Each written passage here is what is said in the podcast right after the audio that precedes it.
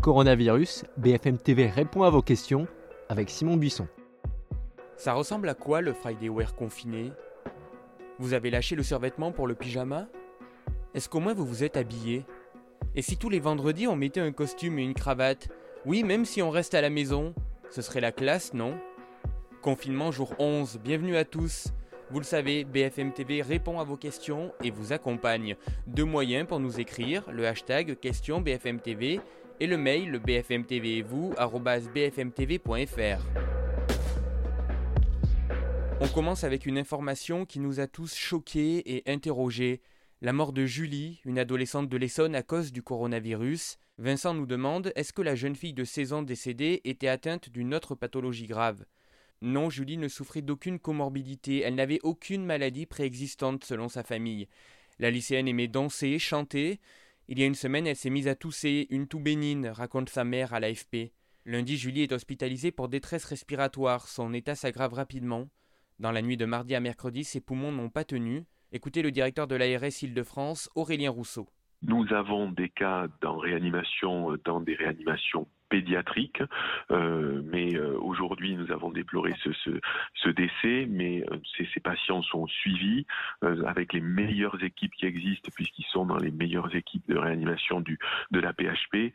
Et donc, à d'abord et avant tout, c'est la bataille des soignants, des familles, pour, pour aider, pour tenir pour ces patients-là. Mais ces cas graves chez les mineurs, il faut insister, restent exceptionnels. La Direction générale de la santé rappelle que 86% des personnes décédées ont plus de 70 ans.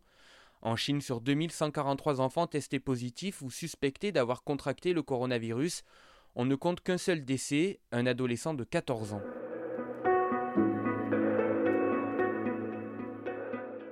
Une question de Claude maintenant. Pourquoi ne pas décontaminer les masques et les gants utilisés en les mettant au four par exemple, puisqu'on nous dit que le Covid-19 ne résiste pas à une température supérieure à 60 degrés? Oui c'est vrai, le Haut Conseil de la Santé publique évoque bien cette température, mais il l'a simplement fait pour répondre aux questions qui concernent le lavage du linge, en recommandant un cycle de 30 minutes à 60 degrés. Un masque chirurgical ou FFP2 ne se lave pas et ne se réutilise pas dès lors qu'il a été manipulé ou ôté du visage. La Société française d'hygiène hospitalière recommande une durée maximale d'utilisation des masques par le personnel soignant, 4 heures pour les masques chirurgicaux, 8 heures pour les masques FFP2.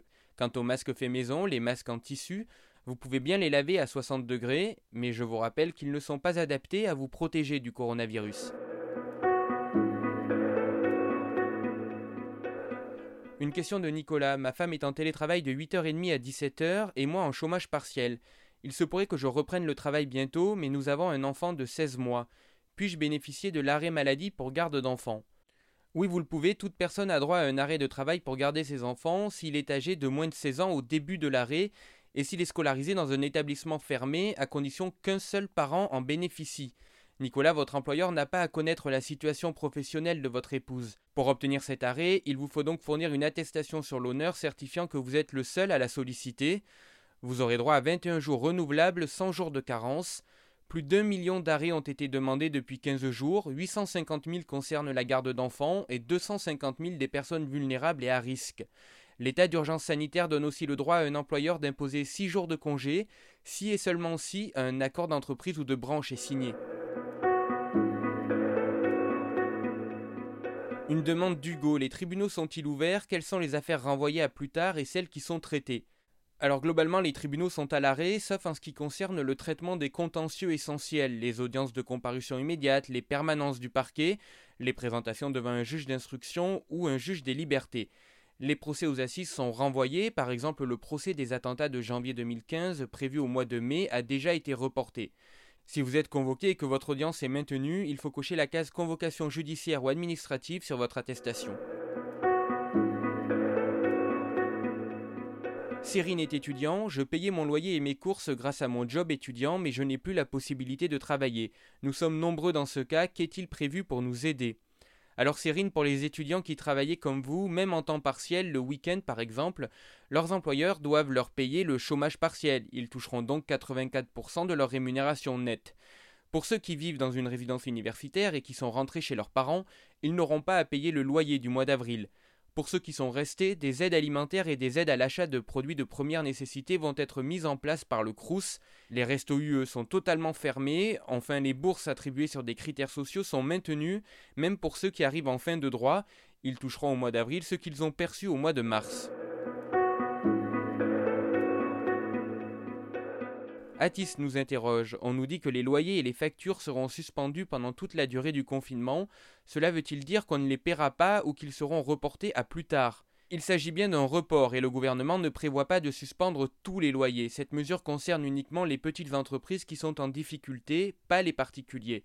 L'ensemble des associations et fédérations représentatives des bailleurs ont déjà annoncé la suspension des loyers au moins jusqu'au mois d'avril 2020 pour les TPE et PME dont l'activité est interrompue. Plusieurs associations ont aussi demandé le report des loyers des particuliers, mais le gouvernement s'y oppose. L'idée c'est que chacun conserve un revenu, même partiel, et donc puisse payer son logement. Le ministère du Logement explique aussi avoir étendu au 31 mai la trêve hivernale. En cas de difficulté, vous pouvez essayer de trouver un accord à l'amiable avec votre propriétaire ou contacter l'agence publique d'information sur le logement. BFM TV répond à vos questions. C'est terminé pour aujourd'hui. Continuez à nous écrire, restez à la maison, restez en forme. On se quitte avec Merci, chanson postée sur Instagram par Vanessa Paradis.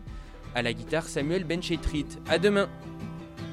Je vous envoie cette tendresse que je gardais juste pour vous. Vous qui soignez tant de détresse moi à l'abri, je pense à vous. Dans vos jours noirs où rien ne cesse, il y a nos vies, c'est grâce à vous. Dans vos nuits blanches, loin des caresses, il y a vos vies. see.